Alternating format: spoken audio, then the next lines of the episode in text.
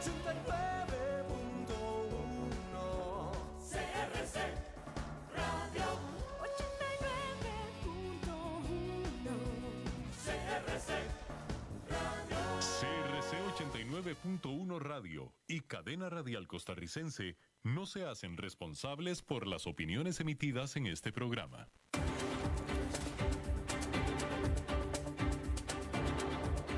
Inicia a las 5 con Alberto Padilla. Un programa diseñado con el objetivo de llevarte diariamente un tema de actualidad, acompañado siempre de reconocidos editorialistas, de lunes a viernes a las 5 de la tarde por CRC 89.1 Radio. A las 5 con Alberto Padilla. La División Marina del Grupo VIO presenta las noticias internacionales. Hola, ¿qué tal? Saludos, bienvenidos a esta edición de A las 5, su ahora sí, de vuelta, Alberto Padilla. Muchas gracias por estar escuchando, muchas gracias por estar ahí. Cálidos saludos desde las instalaciones y la señal de CRC 89.1 FM en San José, Costa Rica, desde donde estamos transmitiendo hasta el punto, en el tiempo y en el espacio en el que usted nos está escuchando, porque estamos saliendo en diferentes vías para empezar en Facebook Live, en la página de este programa, a las 5 con Alberto Padilla, así como también en podcast, en las diferentes plataformas más importantes para ello, Spotify, Apple Podcast, Google Podcast, etc. Aquí en Costa Rica este programa, que sale en vivo en este momento a las 5 de la tarde, se repite todos los días a las 10 de la noche, aquí en CRC 89.1 FM. En esta ocasión controlando los incontrolables al otro lado de los cristales y los saludo con mucho afecto el señor Nelson Montes y la producción general de este programa a cargo de la señora Lisbeth Ulet. Bien, vamos a empezar. Estas no han sido unas buenas dos semanas para quien les habla en este programa. Si usted nos sigue con cierta regularidad, se ha dado cuenta que lo que no ha habido es regularidad. Eh, y le disculpo, le pido disculpas de antemano por la voz que usted está escuchando. Vamos a ver si me, si, si, la puedo sostener de aquí a, la próxima hora que termine el programa. Como usted sabe, eh, todos los problemas empezaron cuando aquí este niño explorador decidió irse a explorar alguna playa remota en la punta, en la mera esquina de Costa Rica, allá en el suroeste del país, donde pues debería decir que previsiblemente, porque la verdad es que lo debí prever, mm, eh, hice una apuesta y la perdí. Yo pensé que iba a haber una conexión de internet confiable para poder salir, sacar el programa desde allá. Y pues fue una apuesta mala porque la perdí por completo. Digo, yo estaba buscando un lugar remoto y lo encontré, tan remoto que no tenía buena eh, conexión de internet. Y ahí empezaron los problemas. Este, muchas gracias a todos los que nos apoyaron aquí y nos aguantaron para sacar el programa de la mejor manera posible, pero bueno, hubo muchas fallas. Bien, estando allá, en este lugar tan remoto, en esta casa, esa casa resulta que tenía un, aparte encima, tenía un problema severo de, en su sistema eléctrico y tenía unos altibajos tremendos que terminó por tostar mi computadora. Mi computadora nueva, por cierto la tostó. Entonces me quedé sin computadora. Entonces cuando llego de regreso a San José a la civilización, este, bueno, pues eh, saco el programa los primeros dos días, eh, casi todo improvisado porque no podía escribir, porque la computadora no estaba funcionando, y razón por la cual tampoco hemos estado pudiendo subir el podcast, porque no hay computadora, o no había, mejor dicho. Después entonces caigo con una eh, laringitis aguda. Por primera vez desde antes de la pandemia, por primera vez en más de 13 meses, no me había dado a mí ni siquiera un catarrito, no me había dado absolutamente nada, cosa que era rara. No soy propenso a enfermarme mm, regularmente, pero si soy, como soy alérgico, soy una persona alérgica y tengo problemas este, en las vías respiratorias, asma, etcétera, si tengo cierta propensión pues a problemas respiratorios. Este, y, tengo propensión a la, laringitis, al menos, al menos una vez cada dos años, si no es que una vez anual, caigo con laringitis que me quita la voz por completo. Y el martes de esta semana yo no tenía voz. Y ahora apenas la estoy recuperando como usted puede eh, escuchar. Entonces, lunes, martes y miércoles estuve fuera de combate por completo. Y bueno, acá estamos hoy. Vamos a ver si lo podemos sacar. Yo le agradezco mucho a Liz, a mi querida Liz, que estuvo haciendo eh, el programa. Este, yo de todos modos, de manera preventiva, estoy haciéndolo desde casa. Es primera vez que hago este programa desde casa, creo. Así es que espero que la conexión de internet acá, eh, eh, en un lugar muy remoto, pero de la ciudad de San José, pueda ser lo suficientemente confiable y que la voz se me mejore para, para que no, eh, bueno, pues, pues para poder sacar el programa y para poder este, hacer lo que no se distraiga usted en las cosas que estamos comentando por acá.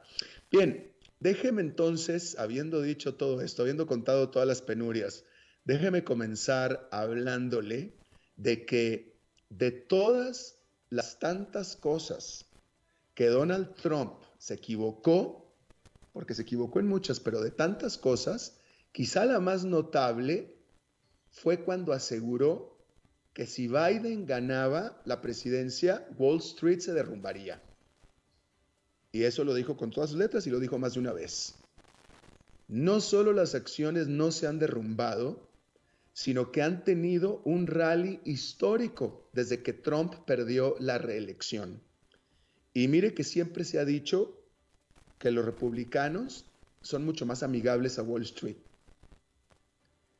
Eso significa que el presidente Joe Biden está en camino de lograr el desempeño más sólido del mercado de valores durante los primeros 100 días de la presidencia de un nuevo presidente desde John F. Kennedy en 1961, esto de acuerdo a la firma CFR, CFRA Research o CFRA Research. El rally de Biden supera el salto de 8,4% durante los primeros 100 días de la presidencia de Barack Obama y por supuesto que está muy por encima del aumento del 5% en los meses posteriores a la toma de posesión del expresidente Donald Trump. Este viernes marcará el día número 100 completo de Biden en el cargo, sin contar el día de la inauguración. Los presidentes, hay que decir esto, tienden a, recibir más crédito y también más culpa de lo que merecen cuando se trata del desempeño del mercado de valores. O sea, es decir, no, eh, muchas veces no depende necesariamente de ellos, ni la caída ni la subida, pero sin embargo es como un indicador este, que es imposible de desprender, ¿no? Con su 5%, Trump hizo toda una fiesta, todo un carnaval, ¿no? Biden no ha hecho mucho escándalo, por cierto. Bien, pero aún así, los logros históricos al comienzo de la era Biden se suman a una sensación de optimismo sobre la recuperación de Estados Unidos de lo que ha sido una pandemia única en un siglo. De tal manera que si el mercado de valores fuera un indicio, Wall Street parece aprobar los intentos del presidente Biden de acortar la crisis del COVID-19, mejor dicho, de acorralar la crisis del COVID-19 y estimular la economía en general. El mercado de valores de Estados Unidos se recuperó de la pandemia mucho antes de las elecciones impulsado por un apoyo sin precedentes por parte de la Reserva Federal y el Congreso. Los mercados cobraron impulso durante el último trimestre del año pasado, cuando se evitaron en mayor medida escenarios de caos electoral, cuando menos caos electoral extremo, porque sí hubo caos electoral, pero bueno, no extremo. En noviembre, tanto Wall Street como Main Street, que Main Street se le conoce como al resto de la economía, aplaudieron los anuncios de avances en vacunas que ayudaron a impulsar el mejor mes del Dow desde enero de 1987. Y las acciones han continuado repuntando durante el 2021 a medida que el rápido lanzamiento de vacunas genera esperanzas de un auge económico. Auge que se está dando y lo vamos a ver en un momento más. Y la historia sugiere que el mercado de valores tiene buenas posibilidades de terminar el año en verde. Porque desde 1932, solamente una sola vez, el Standard Poor's 500 terminó el año en números rojos después de haber subido durante los primeros 100 días de un nuevo mandato presidencial. Pero eso, de suceder, requeriría que los inversionistas sigan ignorando las preocupaciones sobre el virus, las preocupaciones sobre la inflación y las preocupaciones sobre impuestos más altos. En su discurso ante la sesión conjunta del Congreso el miércoles, Joe Biden reiteró su intención de aumentar los impuestos a los ricos para pagar billones de dólares en nuevos gastos en infraestructura y educación. Biden dijo que es hora de que las empresas estadounidenses y el 1% más rico de los estadounidenses paguen lo que les corresponde. Eso fue lo que dijo. Y al día siguiente de que dijera eso, allá en Nueva York parece que no se molestaron, no les eh, no se inmutaron por las demandas de más impuestos a los que transan acciones justamente. Uno puede ser porque no creen que un alza de impuestos vaya a afectar demasiado a los resultados, puede ser una explicación. Otra explicación puede ser, y creo yo que es la más probable, es que simplemente no esperan que Joe Biden se vaya a salir con la suya de subir impuestos de manera muy importante, solamente porque van a tener la férrea oposición de los que son opositores, que son los republicanos, que ya los republicanos dijeron que no les gusta para nada, en lo más mínimo, la idea de Joe Biden de subir impuestos a las empresas y a los ricos. Pero vamos a ver si eso sucede. Este, en todo caso, el mercado, pero encantado con la propuesta, ¿eh? Encantado con la propuesta. Allá en Nueva York, el índice industrial Dow Jones quedó con una ganancia de 0,71%, el Nasdaq Composite con un aumento de 0,22% y el Standard Poor's 500 con un avance de 0,68%. Lo que es una realidad es que va a tener que haber un aumento de impuestos. O sea, esta, esta, estos paquetazos de estímulo económico que han eh, eh, eh, hecho explotar, inflar el déficit fiscal de Estados Unidos, pues se tiene que pagar por medio de impuestos, pues es la única. Ya más deuda no se puede. Entonces, los republicanos, pues yo, yo estoy de acuerdo en que nadie quiere aumento de impuestos, pero es que tiene que haber aumento de impuestos. No hay de otra. Pero tampoco es que Joe Biden sea el, el ogro de los impuestos, es que le toca hacerlo, le toca hacerlo. Pues hay que pagar más impuestos, pero vamos a ver cómo se maneja este asunto. Por lo pronto hay que decir que la economía de Estados Unidos está hecha una locomotora, porque tras el choque económico sin precedentes de hace un año, esta que es la economía más grande del mundo, está volviendo a encarrilarse. Este jueves se reportó que durante el primer trimestre el Producto Interno Bruto del país creció 6, mejor déjeme lo digo de esta manera, explotó 6,4% en términos anualizados, lo que es una aceleración respecto del 4% que se registró en el cuarto trimestre del año pasado. Un crecimiento tan rápido significa que la producción económica de Estados Unidos casi se ha recuperado a su nivel antes que golpeara la pandemia. Sin duda se trata de una recuperación asombrosamente rápida.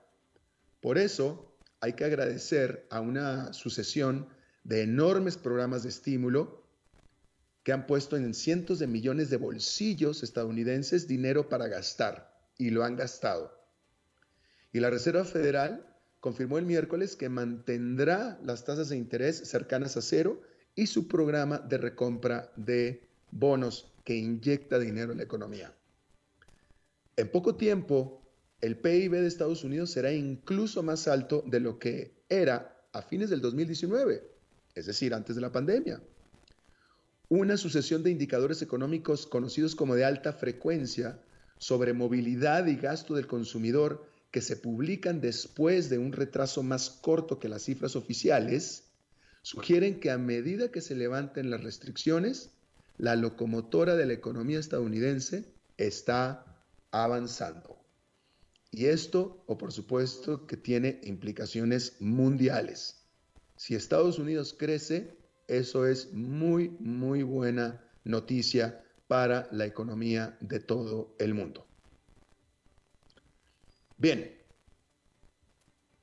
hay que decir que, en otro tema, la escasez de microprocesadores, los chips, ya no nada más está afectando a las automotrices, como le hemos aquí veniendo informando, siguiendo de manera muy amplia.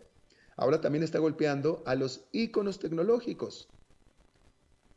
Decir que Apple acaba de registrar un trimestre estelar gracias a las ventas de nuevos iPhones, iPads y MacBooks, con ingresos que casi alcanzaron los 90 mil millones de dólares en el trimestre. Solo las ventas de iPhones alcanzaron casi 48 mil millones de dólares, un aumento del 65% con respecto al mismo trimestre del año pasado, con los consumidores siguiendo desembolsando mucho dinero para actualizar a la primera línea de teléfonos inteligentes 5G o 5G de Apple. Pero esa ola de demanda ahora se enfrenta a importantes problemas en su cadena de suministros derivados de la pandemia. Durante una llamada con analistas, el director financiero de Apple dijo que la compañía espera que sus ingresos vayan a ser unos 3 mil a 4 mil millones de dólares más bajos este trimestre gracias a lo que llamó restricciones de suministro. Esto por supuesto que incluye problemas para adquirir chips que se espera que afecten la producción, sobre todo de iPads y de Macs. Los fabricantes de automóviles fueron los primeros en hacer sonar la alarma sobre la escasez de microchips, lo que obligó a empresas como General Motors, Hyundai, Ford y Fiat Chrysler a cerrar plantas temporalmente. El miércoles, Ford advirtió que la escasez de chips empeorará antes de mejorar y probablemente reducirá las ganancias del 2021 a alrededor de 2.500 millones de dólares, mientras que anunció el cierre temporal de una de sus plantas en México. Y ahora, incluso las principales empresas tecnológicas están lidiando con las consecuencias. Este jueves, Samsung, la coreana, dijo a los analistas en su conferencia telefónica sobre resultados que está trabajando arduamente para reequilibrar la producción, para reducir la escasez de semiconductores y otras partes clave, lo que podría afectar las ventas de productos como son teléfonos inteligentes. Por cierto, que con todos los resultados de Apple eh, durante el trimestre pasado que fueron estelares y con todas las ventas récord de iPhones, Samsung durante el periodo vendió más teléfonos móviles que Apple. De tal manera que Samsung se convirtió, creo que de nuevo, porque ya lo era antes, pero se volvió a convertir en la número una en ventas de teléfonos celulares o de teléfonos móviles del mundo, desplazando a la Apple. Bien, volviendo al tema de los chips, si bien el dolor se ha extendido de los automóviles a los productos electrónicos de consumo, no se espera que se detenga allí. En un reporte de investigación publicado la semana pasada, Goldman Sachs dijo que 169 industrias estadounidenses incorporarán semiconductores en sus productos. El banco dijo que su, su suposición actual es que habrá un déficit promedio del 20% de chips de computadoras para aquellos afectados. Y el problema no va a desaparecer pronto. Goldman apuntó que debido a las tecnologías patentadas, la maquinaria especializada y la economía de escala necesaria para producir cualquier tipo de chip o componente de computadora, y debido a que muchas de las instalaciones maduras ya están operando casi a plena capacidad, es probable que el desequilibrio persista durante la última parte del 2021 y posiblemente hasta el 2022. Por su parte, Wall Street está analizando cómo esta escasez podría afectar los resultados corporativos, pero también está tratando de descifrar lo que significa la escasez para la inflación que está siendo monitoreada de cerca por los bancos centrales. Una reducción en la oferta, ya que se producen menos automóviles, menos tabletas, etcétera, podría contribuir a precios más altos. Goldman Sachs cree que el precio de los productos afectados podría subir entre un 0,7 y un 3% este año, proporcionando un impulso temporal a las, lecturas de inflación. Ahí lo tiene usted. Continuando con el tema de los microprocesadores. Como usted sabe, y si se pone a reflexionar, hoy en día estos, los microchips, están prácticamente en todos los productos manufacturados. y Taiwan Semiconductor, Taiwan Semiconductor Manufacturing Company, mejor conocida como TSMC, domina la industria de los microchips ya que controla el 84% del mercado de chips de vanguardia y todavía quiere aumentar esa participación.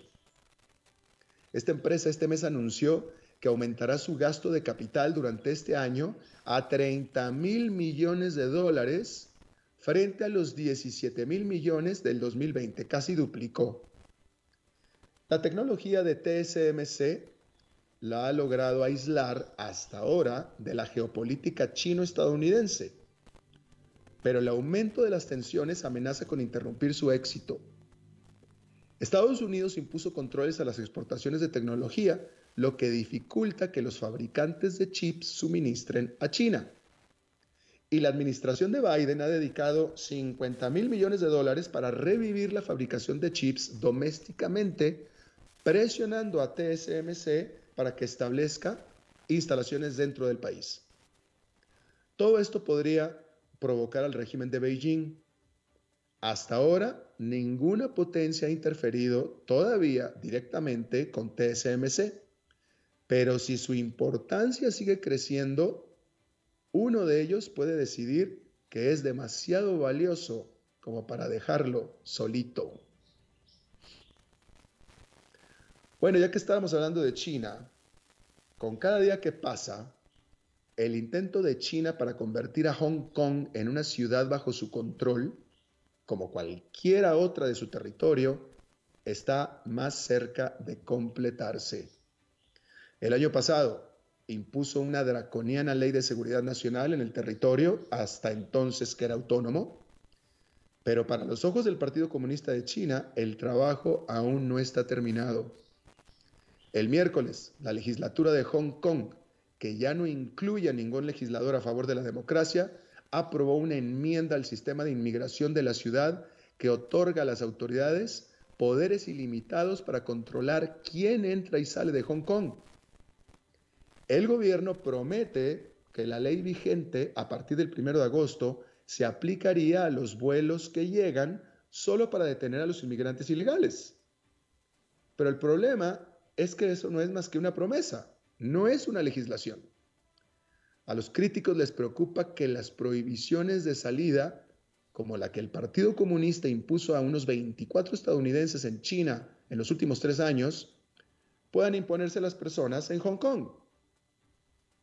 De tal manera que los legendarios, los famosos dos sistemas de China cada vez se parecen más a uno solo. Bien, Déjeme comentarle que... Deje comentarle que... Eh, bueno, ya lo, habíamos mencionado un poco, la Reserva Federal, que es el Banco Central de Estados Unidos, decidió en su reunión de política, política monetaria del martes y miércoles, al cierre del miércoles, dejar de nuevo a sus tasas de interés prácticamente en cero, entre 0 y 0,25%, y mantendrá su compra de activos. Y con todo y que la economía de Estados Unidos está a toda máquina, literalmente, el Banco Central apunta, subraya y no quita el dedo del renglón de que todavía el empleo permanece bastante por debajo de los niveles que tenía antes de la pandemia. Y ese es un problema definitivamente. Es decir, esta fuerte recuperación económica no está llegando a todo mundo.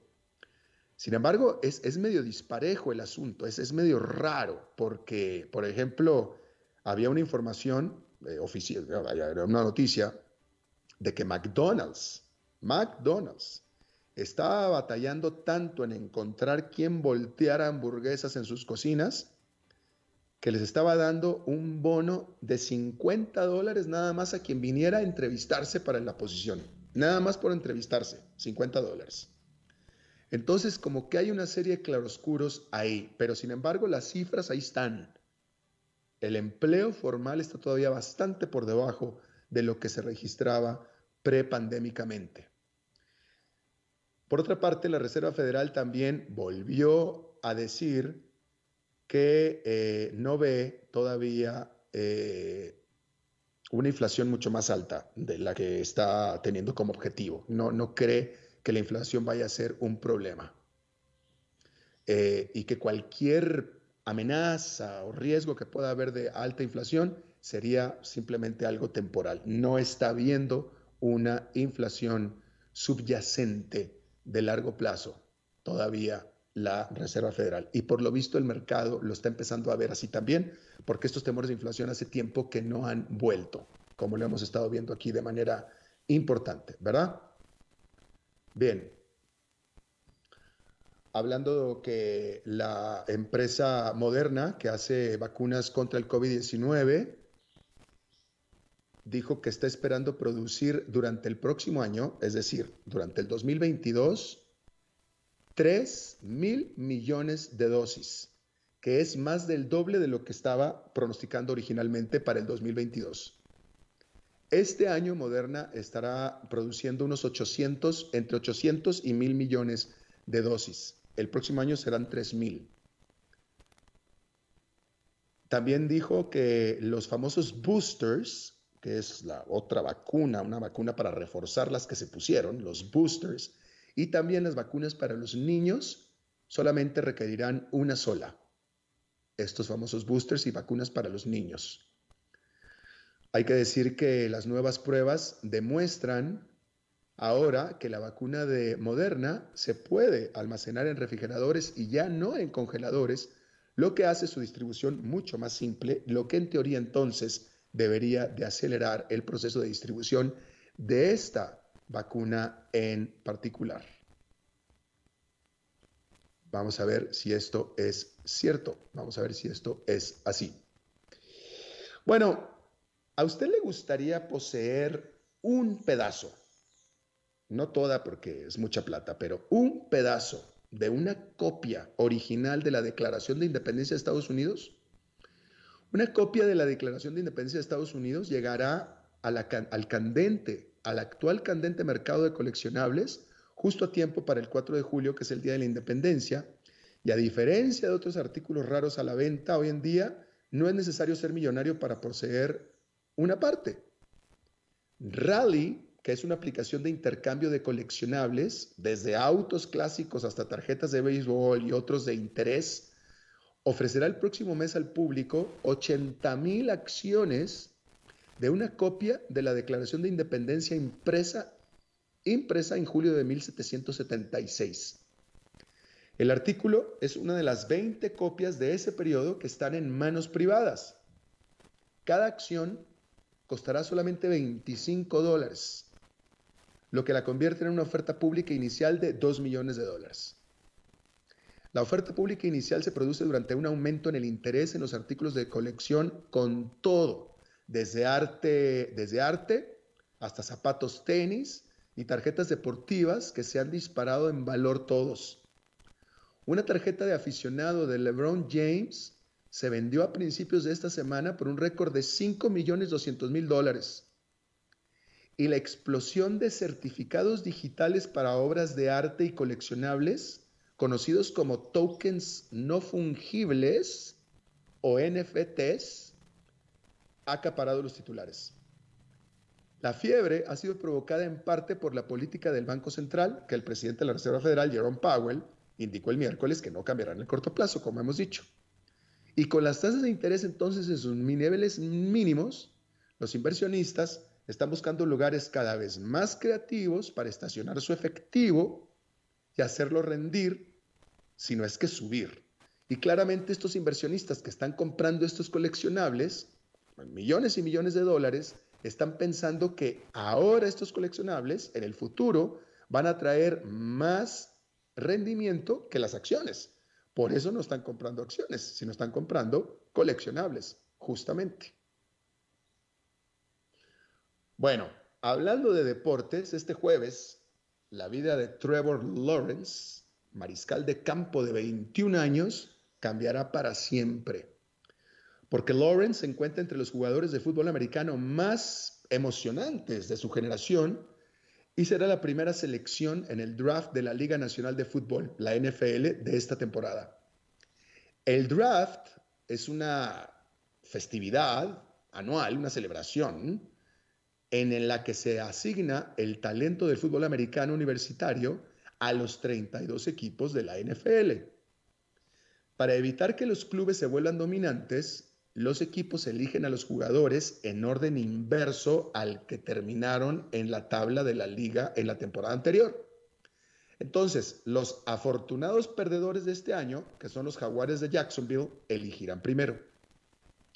Los equipos luchan contra el reloj durante siete rondas, durante tres días, hasta que se hayan capturado hasta 259 prospectos. Las estrategias del draft son extremadamente sofisticadas los equipos exploran a los jugadores durante meses, poniendo a prueba su salud física y mental, además de aprender sobre su vida familiar y su rendimiento académico. Al final, solo aquellos que marcan todas las casillas son elegidos, como Trevor Lawrence, precisamente. Bueno, usted sabía que Joe Biden es católico. Joe Biden es católico creo recordar que es el primer presidente católico de Estados Unidos desde John F. Kennedy. Bueno, pues los obispos se disponen a decirle a Joe Biden, la sangre de Cristo no es para ti. Y es que muchos obispos católicos estadounidenses parecen estar preparándose a decirle presidente Joe Biden esto después de su reunión del comité doctrinal que sostendrán en junio donde probablemente se espera que probablemente prohíban que el presidente católico, que es católico desde su nacimiento, vuelva a tomar la comunión. Aunque Biden asiste regularmente a la iglesia, el apoyo del presidente al derecho al aborto destaca las divisiones de la fe católica, en la que el 67% de los católicos estadounidenses creen que Biden se le debe permitir la comunión. Algunos obispos también prefieren centrarse en posiciones compartidas sobre temas como cambio climático, que el Papa Francisco ha priorizado. Sin embargo, al margen de lo que estos obispos vayan a determinar después de esta reunión de junio, hay que decir que aquellos que gobiernan las iglesias donde Biden va a misa, es decir, los párrocos a donde Biden va a misa, en Washington y en Delaware, dicen que Él es y será bienvenido a la mesa del Señor en su iglesia. Bueno, ahí lo tiene usted. Vamos a hacer una pausa y regresamos con nuestra entrevista de hoy.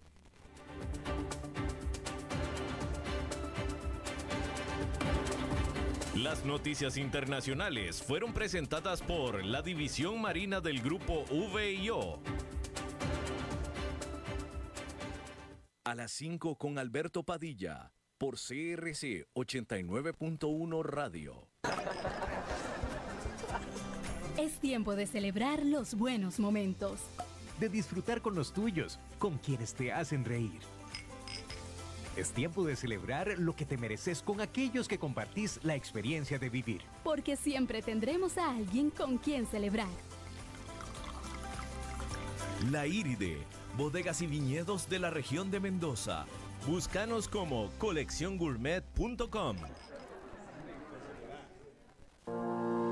BD Finance nos sumamos ofreciendo una solución fintech en servicios financieros de crédito, gracias a la alianza con SAP, Microsoft, SAS y BD Consultores. BitDigital es una plataforma 100% digital para la autogestión de créditos y también permite que otros negocios adquieran la plataforma para brindar sus propios préstamos. BitDigital, una fintech con tecnología de clase mundial que ofrece créditos directos y también viene como aliada para cualquier tipo de institución financiera. BitDigital hacemos su vida más fácil. BitDigitalServe.com ¿Conoces todo lo que ofrece la División Forestal del Grupo VIO? Encontrarás generadores, bombas de agua, hidrolavadoras, motocultivadores, tractores giro cero y cortacésped. Visita la división forestal del Grupo VIO en San José, Alajuela, Heredia, Cartago, Orotina, Ciudad Quesada, Liberia, Nicoya, Guapiles y Pérez Celedón. Ingresa a vioforestal.com y descubrí todas las opciones. Este sábado, primero de mayo. Transmisión especial.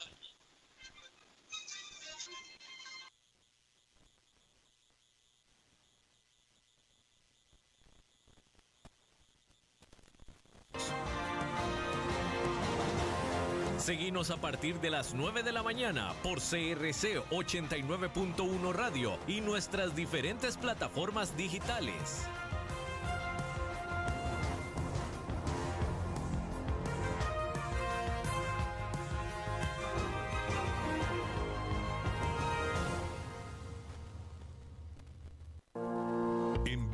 Finance nos sumamos ofreciendo una solución fintech en servicios financieros de crédito, gracias a la alianza con SAP, Microsoft, SAS y BD Consultores. BitDigital es una plataforma 100% digital para la autogestión de créditos y también permite que otros negocios adquieran la plataforma para brindar sus propios préstamos. BitDigital, una fintech con tecnología de clase mundial que ofrece créditos directos y también viene como aliada para cualquier tipo de institución financiera. En Bit Digital hacemos su vida más fácil. BDigitalServe.com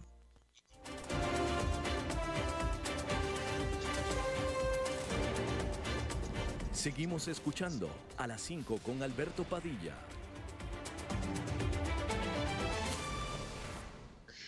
Muchas gracias por estar con nosotros.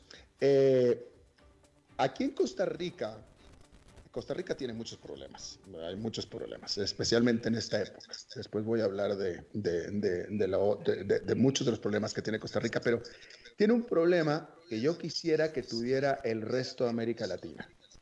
Es un muy buen problema de tener, pero aquí en este país, eh, por lo que vamos a platicar, eh, es, es todo un dolor de cabeza. Resulta que Costa Rica apostó mucho por la atracción de inversiones y la especialización de la mano de obra.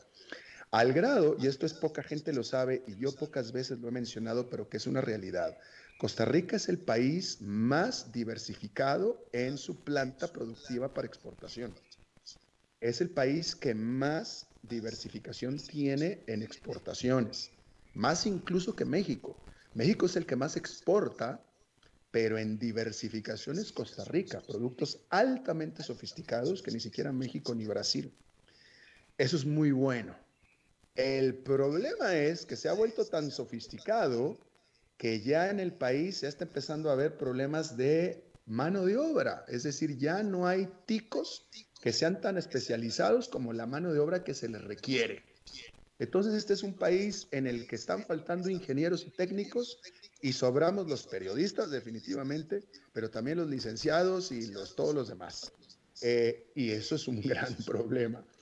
Eh, alguien muy exitoso aquí en Costa Rica en atraer inversiones es el CINDE. El CINDE es la Coalición Costarricense de Iniciativas de Desarrollo, que es un organismo eh, autónomo que se dedica a atraer inversión.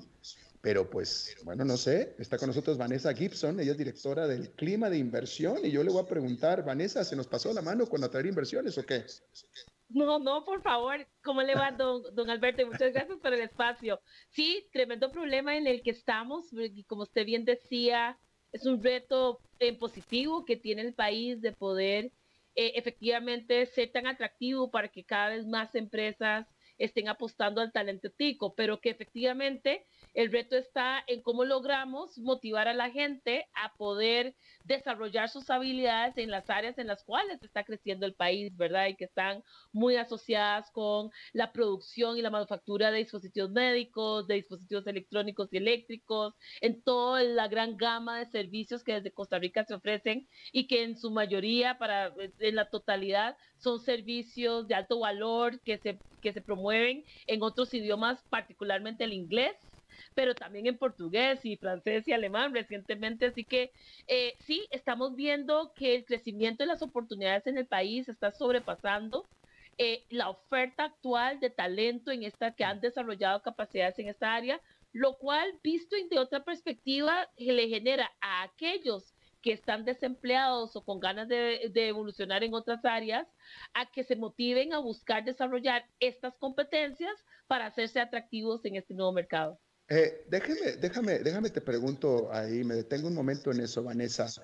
¿Qué tan, qué tan real en la práctica es, o sea, a ver, es una realidad, tú lo acabas de poner muy bien, que esta economía, esta, esta economía de Costa Rica está demandando no solamente gente que sepa, que tenga mucha capacidad tecnológica y técnica, sino que aparte la tengan y con otro idioma. Eso es una realidad.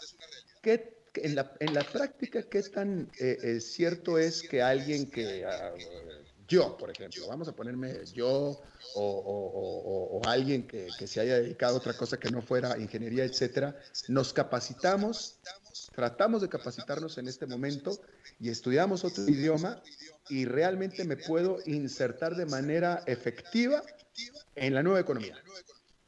Bueno, vamos a ver, don Alberto, en ese sentido hay algo que ha permeado a nivel global y es que hemos cambiado este enfoque tal vez de que eh, es, la carrera la que nos ubica en los puestos. Lo que las empresas están buscando hoy en día son las competencias. Entonces, una persona como usted, por ejemplo, cuyo background es periodista, ha desarrollado una capacidad importante a nivel de facilidad de comunicación, de procesamiento de información y de transmisión de la misma, con lo cual, si usted, por ejemplo, además habla un segundo idioma como el inglés y qué sé yo, saca una certificación, por ejemplo, en, en, en, procesos, en Data Analytics, usted tendría ya un perfil súper atractivo en, en, lo que tiene que ver con las nuevas tendencias actuales, ¿verdad? Pero, entonces, entonces sí es feasible, Vanessa, sí sucede. O sea, sí, la gente como yo tenemos esperanza. Por supuesto que sí, es más, más que esperanza, casi que va a ser un deber nuestro, eh, incluso aquellos que estamos ya en, cierto nivel, ¿verdad?, de desarrollo y de edad, que para mantenernos pertinentes en el mercado actual, estemos en esto que se ha llamado eh, la educación continuada, ¿verdad? Donde no vamos a terminar nunca, ¿verdad? De estar adquiriendo nuevas competencias con, con nuevas tecnologías que entran, nuevos enfoques. Vamos a tener que siempre ir ajustando nuestro perfil para ir ajustándonos a las oportunidades. Eh, nos lo hemos visto, fíjese que hemos hecho ferias de empleo y hemos visto gente que ya retirada, personas de más de 60 años, con un segundo idioma, eh, incursionan nuevamente en el mercado y aprenden ciertas destrezas digitales y son un perfil eh, altamente demandado por las empresas, ¿verdad? Entonces yo creo que no hay, no hay, aquí ya no hay un límite, aquí es las oportunidades que quisiéramos aprovechar y el enfoque de tener la motivación de seguir aprendiendo. Claro, claro. Em, claramente hay un déficit de, de, gente con estas destrezas en Costa Rica, porque de eso se trata esta, esta entrevista. Este, em, ustedes están viendo en el CINDE que los ticos y el sistema educativo tico están respondiendo para cubrir este déficit. Uno, y dos, ¿hasta qué punto la inmigración pudiera ser parte de la solución? Bueno, eh, el sistema educativo a nivel global, eh, cuando hablamos de esto, del impacto que ha tenido, por un lado, la cuarta revolución industrial y pues la pandemia, creo que a veces perdemos de vista que tal vez el, sector o, el área que más impacto recibió eh, es precisamente el sistema educativo, ¿verdad?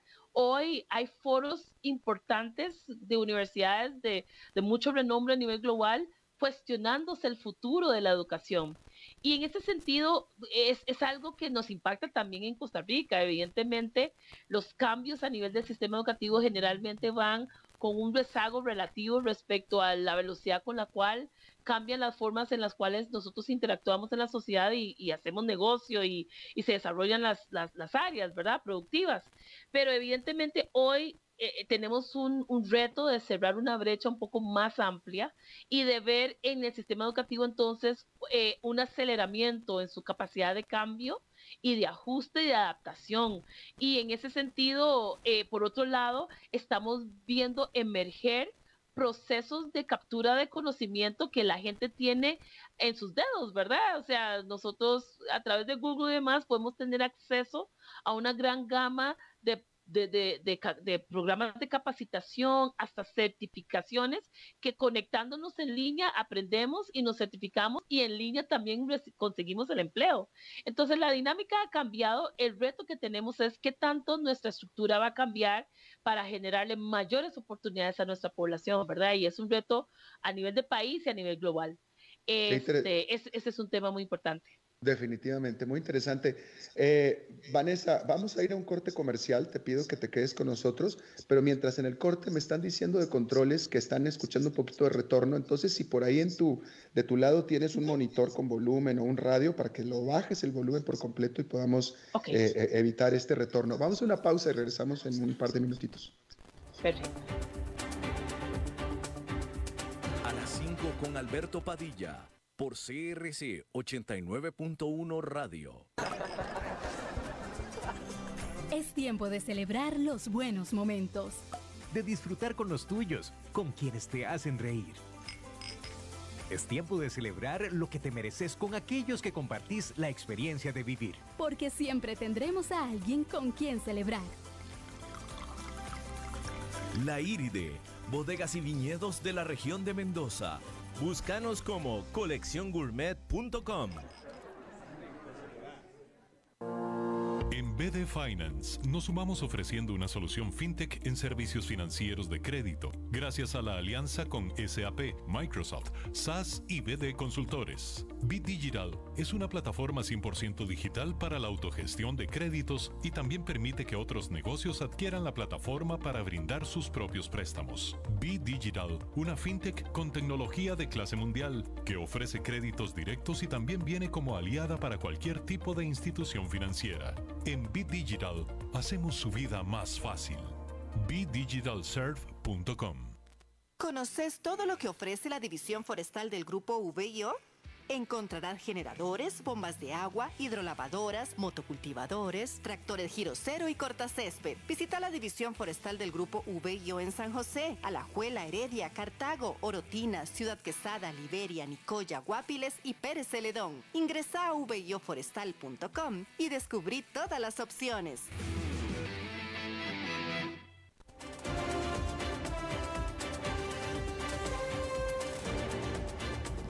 Seguimos escuchando a las 5 con Alberto Padilla.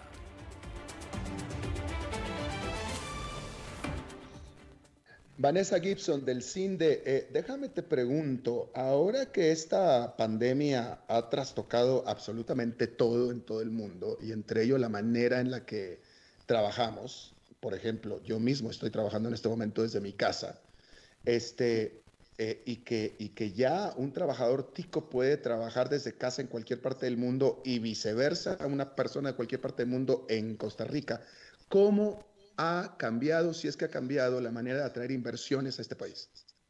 Bueno, de alguna manera hay que tomar en cuenta de que eh, efectivamente y particularmente en aquellas en aquellos procesos que efectivamente trabajar de, de cualquier lugar es viable, hay que tomarlo en cuenta como una gran oportunidad porque posiblemente mucho del rol de, de CINDE ahora no solamente es promover el país para atraer una empresa que se instala en tierra costarricense, sino posiblemente es atraer a empresas que vengan a buscar el talento costarricense y que las contraten y ya sabemos que, que toda la relación puede ser totalmente virtual. Pero de, de la misma manera vamos a enfrentar entonces el reto opuesto y es que las empresas acá ya instaladas, incluso las nacionales, en, en tanto haya un reto de seguir encontrando el talento adecuado, pues recurran a buscar este, este talento en otras partes del mundo. Y usted me hacía una pregunta hace un rato en esa misma línea y tenemos que pensar en que una de las grandes transformaciones, de las grandes transformaciones en el mundo en que vivimos hoy, de la virtualidad, es que se, se desdibujaron las fronteras para el talento y para los recursos. Entonces, hoy por hoy, cualquier empresa puede conformar un equipo de personas altamente capacitadas para lo que les están buscando estando muchas de ellas en distintos continentes, ¿verdad? Entonces, se crea una gran oportunidad porque así igual los costarricenses buscando prepararse para lo que es el contexto global en el que vivimos, pueden abrirse oportunidades importantísimas y, muy interesantes con empresas que no están ubicadas en el país, pero que les pueden ofrecer estas oportunidades de crecimiento y a nivel laboral. Pero al mismo tiempo tenemos que enfrentarnos al reto de que vamos a competir ahora sí, de verdad, con el resto del mundo. Interesante. Y eso pareciera, escuchándote, que no va en detrimento de los que quieren actualizarse e insertarse en esta nueva economía.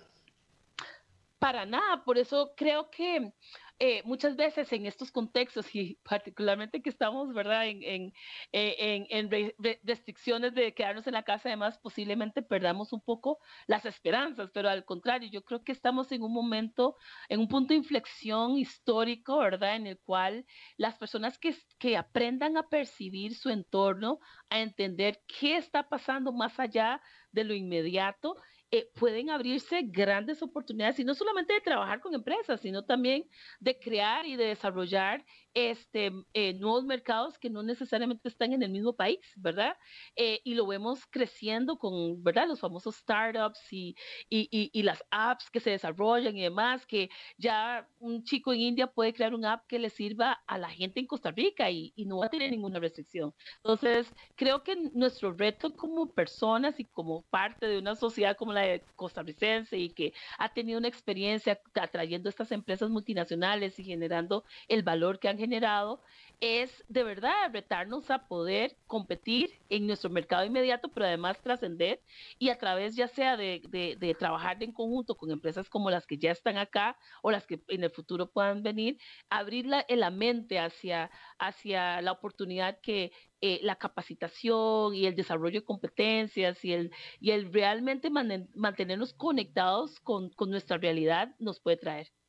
Ah, ¿Se ha dado el caso de alguna inversión que se haya caído porque decidieron que no había la cantidad, no digo la calidad, la cantidad suficiente de maniobra en Costa Rica?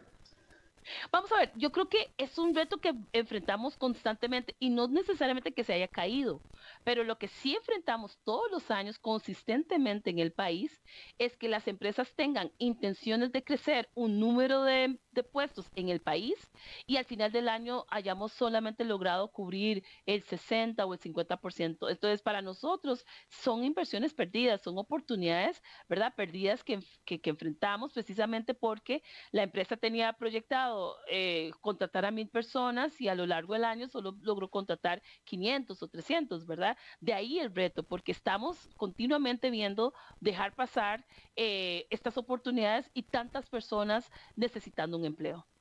Fíjate qué, qué, qué, qué, qué gran problema, o sea, Qué, qué, divino, qué divino problema de tener. Estaba reflexionando que este problema que tiene Costa Rica es un problema de país rico.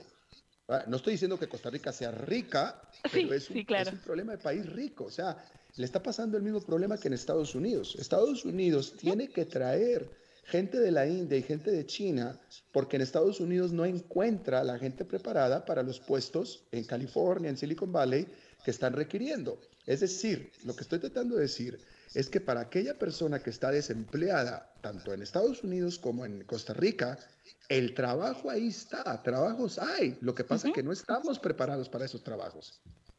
De acuerdo. Y, y, a veces, muchas veces cuando hablamos en este eh, eh, eh, y planteamos este reto que tenemos como país, la gente nos ha, nos ha cuestionado, nos dice, pero entonces, ¿por qué no traen empresas que pueden contratar a la gente que sí tenemos y que no tienen empleo. Y es un, y es un tema, ¿verdad?, de, de, de una realidad en la cual el país se ha posicionado por su nivel educativo y por una serie de características en las cuales podemos atraer el tipo de empresas que están acá y las que siguen viniendo, ¿verdad? Con un cierto nivel de sofisticación tecnológica que requiere conocimiento porque nuestra población es relativamente ¿verdad? Bien entrenada, es educada y por lo tanto tenemos la oportunidad de generarles puestos con salarios incluso más atractivos que lo que sería, ¿verdad? Tratar de, al contrario, bajar el estándar. Eh, nuevamente, el reto está en que cerremos las brechas de estas competencias que nos están haciendo falta para que se amplíe esa base de, de gente que tiene acceso a estos empleos. Claro, claro, no. Costa Rica, por ejemplo, Costa Rica ya no es, un, ya no es, lo fue, ya no es un país para venir a establecer textileras, porque es demasiado caro como país para eso. Pero eso es un Exacto. problema bueno para tener. Corea tampoco es un país para ir a poner textileras, eso es un problema bueno. Pero sí tenemos que trabajar en, en que el tico quiera educarse y en Ujú. educarlo, y, y- y- y son trabajos de muy, muy buen pagados. Exactamente. Y, y, y tal vez una de las cosas que hemos visto también, ¿verdad? Porque hay mucha gente también que posiblemente de las personas que están escuchando en este momento eh, eh, la radio están pensando, sí, yo fui seis años, diez años y terminé una carrera y pues me esforcé y, y estoy desempleado, subempleado y efectivamente, o sea, ese es un reto que tenemos, pero lo que también ha cambiado mucho y que lo vemos en, en- en- en- eh, creciendo es que las personas muchas veces nos aferramos, ¿verdad? A, a un modelo, ¿verdad? Tradicional en donde si yo estudié para ser abogado, pues yo tengo que trabajar en un bufete y tengo que, lo cual está súper bien, pero incluso ahora en los mismos bufetes, los abogados necesitan desarrollar otras competencias y, y, y, y esto tiene que ver con incluso aprender a programar, bueno, porque, bueno, todo este tema de la inteligencia artificial y de la utilización de las tecnologías hacen que ya no sea el trabajo tradicional de revisar contratos. Para eso hay, hay un motor de inteligencia artificial que puede generar contratos. Lo que necesita hoy las, los bufetes, los, incluso los medios de comunicación y demás son personas que toman la información y la analizan y le dan una perspectiva y hacen un valor agregado sobre lo que es tal vez la data pura, ¿verdad? Entonces, es ahí donde tenemos que aprender y desarrollar este instinto resiliente y de innovación de nuestro propio perfil e ir inven- reinventándonos, ¿verdad? Y complementando lo que es nuestra base de conocimiento con estas nuevas habilidades que cada vez son más demandadas. Vanessa Gibson, directora de Clima de Inversión del CINDE. Me encanta hablar de estos temas, así es que por favor, bienvenidas. Siempre vamos a, a- a- hablar más seguido de esto cuando sea. Muchas gracias, al contrario, Alberto, por darnos el espacio. Encantado. Bien, eso es todo lo que tenemos por esta emisión de A las 5 con su servidor Alberto Padilla. Lo logramos, la voz aguantó. Muchas gracias por aguantarme usted también. Espero que termine su día en buena nota, en buen tono y nos reencontramos sí o sí en 23 horas. Que la pase muy bien.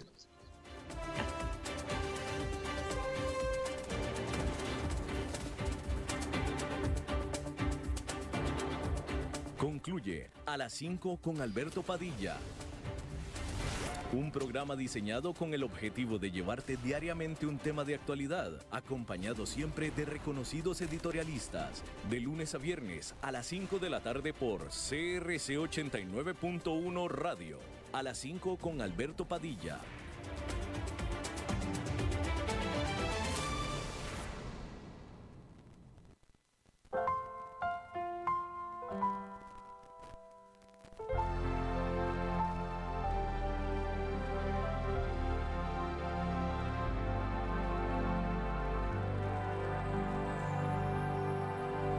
Padre nuestro, tú que estás en el cielo, santificado sea tu nombre, Señor. Que tu reino venga siempre a nosotros